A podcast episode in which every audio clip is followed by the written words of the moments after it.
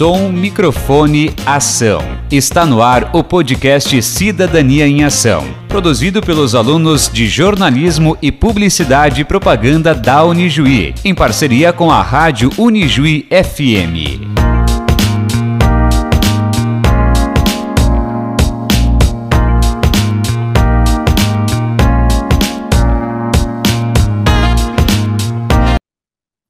Olá a todos que nos ouvem, eu sou a Brenda e junto com a minha colega Aline, no Cidadania em Ação de hoje, 21 de abril de 2021, vamos apresentar o episódio Cidades do Futuro, Fazendo uma Cidade do Futuro. Hoje, em um bate-papo um pouco mais descontraído, vamos descobrir como você pode colaborar para o crescimento e desenvolvimento da sua cidade, tornando-a um lugar mais humano e sustentável. Para isso, contamos mais uma vez com a ilustre presença do professor Maurício de Campos, graduado em Engenharia Elétrica pela Unijuí, com mestrado em Eletrônica de Potência e Controles Elétricos em Santa Maria e com doutorado em Engenharia Elétrica pela Universidade Federal da Paraíba. Atuante em projetos integradores envolvendo o tema do podcast, professor é uma referência no assunto de cidades inteligentes. Olá, professor Maurício, mais uma vez seja muito bem-vindo ao nosso programa Cidades do Futuro. É um prazer receber o senhor aqui. Olá, Aline. Oi, Brenda. Oi, Aline. É um prazer para mim estar aqui falando com vocês e com a galera que está ouvindo. Olá, Brenda. Olá, professor. Bom, eu vou começar querendo saber já, então, quais são os principais desafios enfrentados pelas cidades atualmente.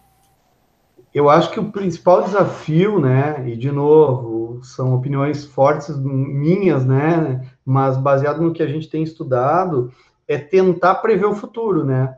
Veja, a gente tem desafios aí, como eu, como eu falei no episódio anterior, entrou a pandemia, mudou completamente a estrutura, a, a própria questão econômica da cidade. Então teve um baque aí que está uh, completamente não planejado, vamos dizer assim, certo? Se a gente pensar a longo prazo, nós estamos falando uh, em algo em 10, 15 anos para frente, vamos imaginar 2030, né? A própria ONU já define que 2030 nós temos que ter 40% mais energia, temos que ter 35% mais água potável e ter algo em torno de 30% de, mais, de alimentos a mais do que nós temos hoje, dado o crescimento populacional e imaginando uh, mínimas condições de vida para as pessoas.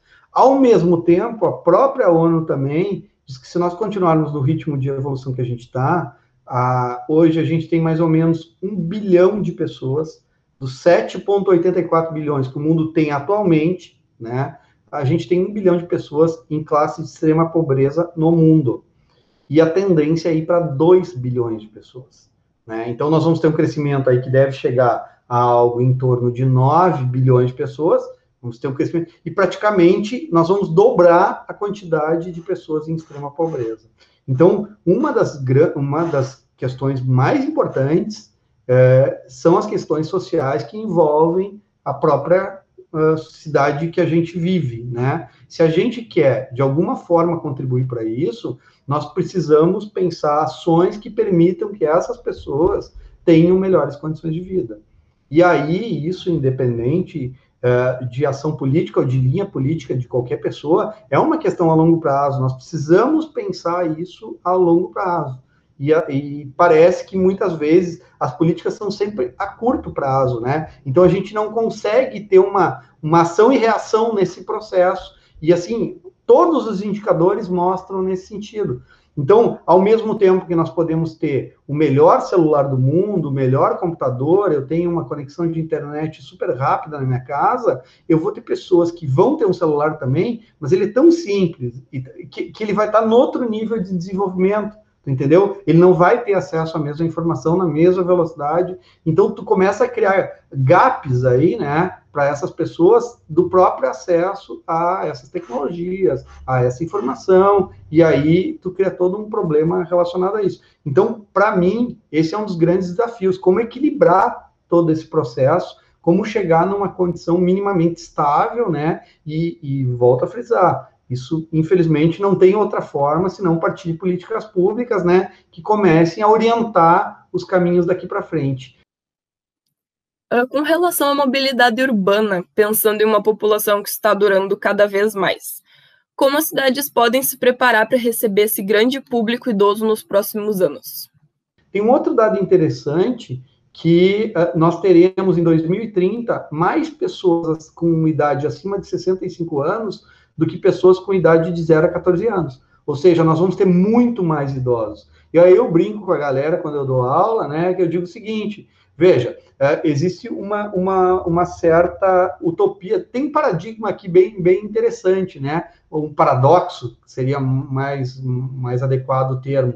Uh, nenhum de nós quer uh, envelhecer, mas nenhum de nós quer morrer jovem.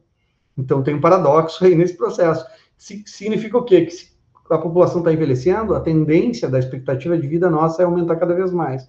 Bom, muito bem. Quantas políticas se enxerga que são feitas a longo prazo? Nós estamos preparando a cidade para receber pessoas idosas, para essas pessoas idosas poderem se transportar de um lugar para outro. Afinal de contas, elas vão ter que ir ao mercado, elas vão ter que ir ao hospital, elas vão ter que fazer compras nas lojas, elas vão ter que ter condições de acessibilidade que talvez as condições de mobilidade delas afetem a, a todo esse processo, entendeu? Então, tudo isso parte de, de uh, vamos dizer assim, planejamento de longo prazo. Isso não se resolve do dia para a noite, né? Então, uh, partindo dessa ideia de que as políticas devem ser pensadas a longo prazo, assim, como as novas tecnologias seriam inseridas na sociedade? Como será que seria a realidade em um contexto onde todos teriam carros elétricos, por exemplo? Nós precisamos pensar, isso vai ser uma realidade, né? Uh, cada vez mais, então, muitos países, a, a, partir de 2025, não vão produzir mais carros a combustão. Então, nós precisamos ter uh, essa realidade, porque nós temos que ter postos de carregamento. Bom, para ter postos de carregamento de, de, carros elétricos, nós vamos ter energia sobrando. Aí, se nós tiver energia, vamos imaginar que o Maurício, a Brenda, a Aline, o pessoal que está ouvindo, todo mundo tem carro elétrico, todo mundo vai querer conectar no mesmo horário, todo mundo vai querer carregar. Tá, não tem energia, qual carro vai ser carregado primeiro? Então, nós vamos ter que estudar para definir qual, qual, é o impacto desse carregamento. Então, provavelmente, uma ambulância tem prioridade de carregamento com o carro do Maurício. É óbvio, né? O carro da polícia também. Mas vão ter que existir, inclusive, questões que vão ter que nortear todo esse desenvolvimento, entenderam? E o mesmo vale para água, o mesmo vale para esgoto. Tem tanta coisa que, que, que é envolvida, e, e, obviamente eu falo de eletricidade com um pouco mais de propriedade que é a área que eu trabalho, né? Mas a gente precisa pensar em tudo isso a longo prazo. E de um modo geral, assim, o que, que as cidades inteligentes costumam fazer para manter essa característica de cidade inteligente? Assim, tem algum projeto? Quais são os exemplos de cidades inteligentes assim que o senhor poderia trazer para nós? Então, é, é, basicamente, de novo, assim, eu vejo muito esforço gasto em tecnologia. E, de novo, não estou dizendo que isso é ruim, né? Mas o pessoal se preocupa com câmeras, fazer aquela fronteira eletrônica na cidade, o pessoal se preocupa com a questão uh, de controle de estacionamento, uh, pardal para ver velocidade, semáforo inteligente e tal. Tudo isso eu acho extremamente importante, mas é, eu acredito que a discussão tem que sempre ser ampliada, a discussão tem que ser sempre ser ampliada para nível humano. E aí uh, alguns dos pontos que me levam a crer que, que, que, nós temos que repensar muitas coisas que nós estamos fazendo é a própria realidade. As pessoas tendem a ter mais tempo de lazer.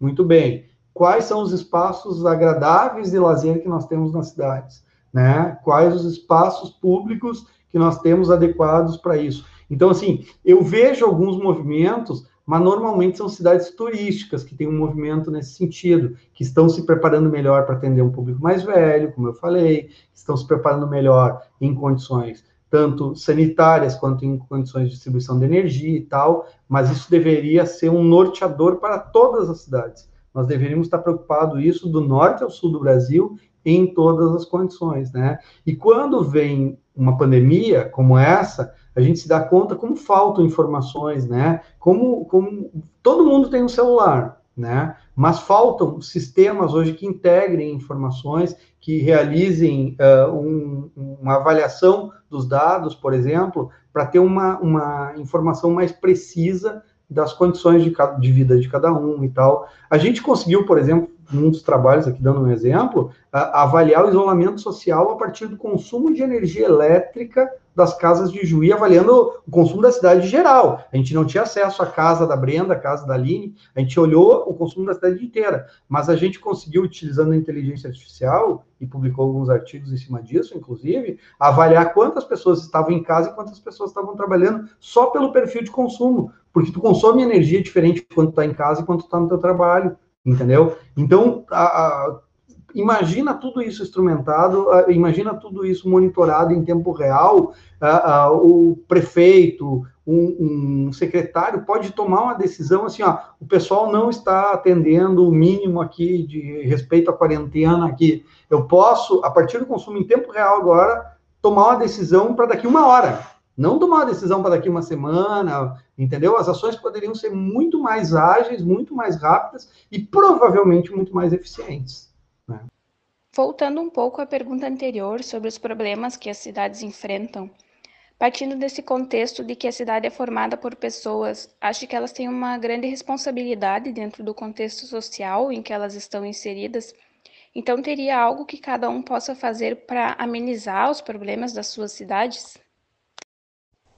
É, então, é um pouco da questão da educação, né? Para mim, isso é o básico, assim, ó, nós precisamos, né? E, e talvez aí seja seja pesado puxar essa responsabilidade para uma pessoa. Dizer, a tua responsabilidade é essa, e sim para a comunidade, né? Nós precisamos criar ações culturais, e aí, como eu disse, a própria questão do lixo, a própria a, a gente tem feito trabalho com a questão do consumo de energia, a questão do consumo de água, eu vejo muitas escolas trabalhando isso de forma muito intensa, o uso racional de água limpa, enfim, esse é um ponto. Então, assim, é, eu enxergo muito essa questão de desenvolvimento cultural da cidade, né, e, e educacional mesmo das pessoas. É, as pessoas precisam compreender a importância deles como sujeito dentro dessa sociedade, né, que eles não, não estão numa ilha, que eles vivem numa comunidade, muitas vezes a pessoa não de má fé, né, mas porque ela não teve condições de compreender tudo, e aí o,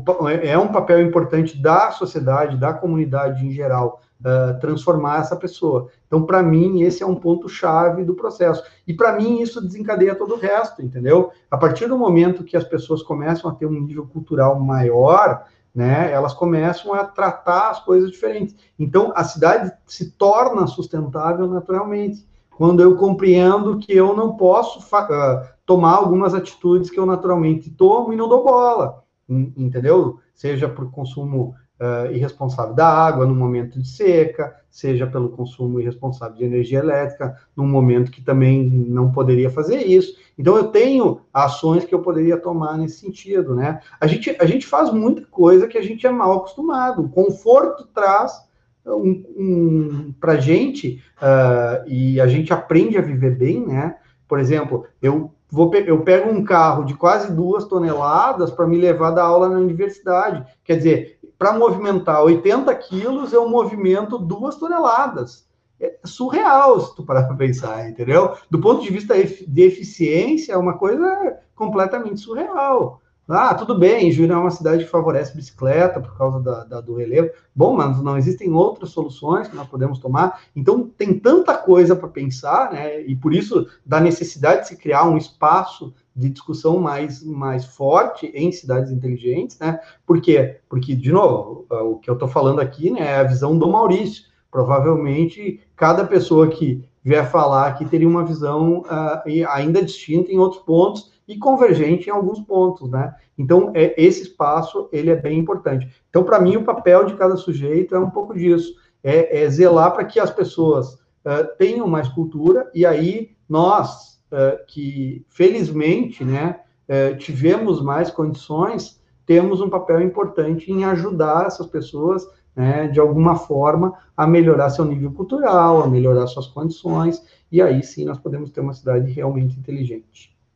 Já estamos nos encaminhando para o final do programa, e a gente viu ali, conforme o senhor disse, que foi possível realizar projetos grandiosos utilizando inteligência artificial aqui na cidade de Juí. Uh, teria algum outro grande projeto que é aplicado em outras cidades inteligentes que nós poderíamos trazer para a cidade de Juí região? Nós, como sociedade, teríamos algo a contribuir com esse processo? Então, essa é uma pergunta difícil também, né, Brenda? Assim, e Aline, uh, veja, uh, a gente precisa definir alguns pontos onde a gente tem as maiores fraquezas. Então, para mim, isso parte de um pré-diagnóstico. Nós precisaríamos ter acesso ao grande volume de dados que é gerado hoje, e hoje, veja, apesar de eu disse, Ijó é uma cidade inteligente em vários aspectos tecnológicos, provavelmente a gente não tem uma concentração desses dados. Então, tu tem dados da Secretaria de Saúde no lado, tem dados da economia no outro, tem dados do consumo de energia no DMEI. em algum momento, nós precisamos juntar esses dados de forma a criar um banco de dados que permita que a gente possa estudar melhor. Existem técnicas hoje, inclusive da inteligência artificial, que permitem procurar correlações. Então, às vezes, por exemplo, tu pode ter uma baixa na economia e isso provocar um problema de saúde. Então, quando tu tem as duas coisas correlacionadas, tu consegue ter essa identificação. Isso fica mais fácil de discutir o que nós vamos fazer, o que nós temos que fazer, que é mais ou menos a linha da tua pergunta, entendeu? Mas para decidir, assim, ó, eu posso dizer 50 coisas, mas eu vou estar dizendo coisas da minha cabeça.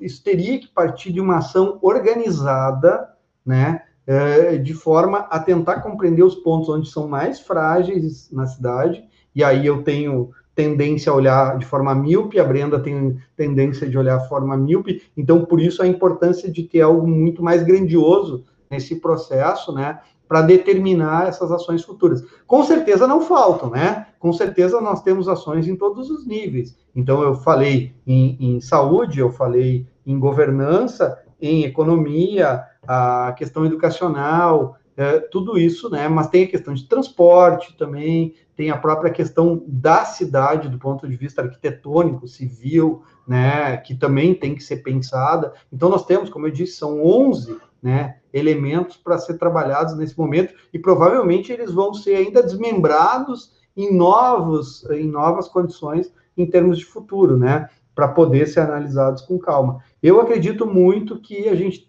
no caso uh, do Brasil, a gente tem uma condição ímpar, né? Uh, apesar da gente reclamar muito do Brasil, uh, de um ponto de vista tecnológico, a gente tem condições bem boas, assim, do ponto de vista sanitário também, claro que está longe de ser perfeito, mas se a gente avaliar em termos de mundo, né, os próprios dados que eu trouxe, eles são bem mais a menos no Brasil, né? Então, assim, uh, e tudo isso tem que ser, de certa forma, avaliado também. E aí o poder público tem esse, esse papel, vamos dizer assim, né, de nortear essas decisões e incentivar. Então, por exemplo, uh, sei lá, uh, incentivar a partir do, do IPTU, reduzir o IPTU para quem separa o lixo, uh, às vezes economicamente tu consegue forçar que a cultura da, das pessoas mudem, né? E como eu disse, tudo perpassa pela cultura. Então tu poderia usar ações de premiação para quem economizar energia, tu pode usar uma redução de IPTU para quem separa o lixo, tu poderia ter ações nessa linha até se criar uma boa cultura, né?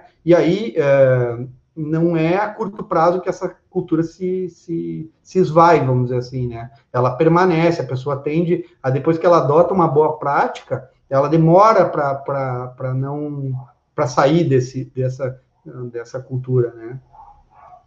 Tá, muito legal. Uh, acho, acho que mesmo que seja associado à economia, que seja uma forma de incentivo para as pessoas reverem as suas atitudes, mudarem o pensamento, né? em um bem comum pela sociedade e pelo mundo, né? E assim encerramos o nosso episódio de Cidades do Futuro. Obrigada, professor Maurício, obrigada, Aline, obrigada a você que nos ouviu até aqui. Esperamos muito que tenha gostado. Contamos com a sua contribuição nos cuidados com o lixo, gasto de água e atitudes mais humanas para com os outros no dia a dia, já que, conforme a fala do professor, to tornar as nossas cidades lugares mais humanos e sustentáveis depende da consciência de cada um de nós e do compromisso que temos com a natureza e o mundo. Faça a sua parte, que faremos a nossa. Até mais!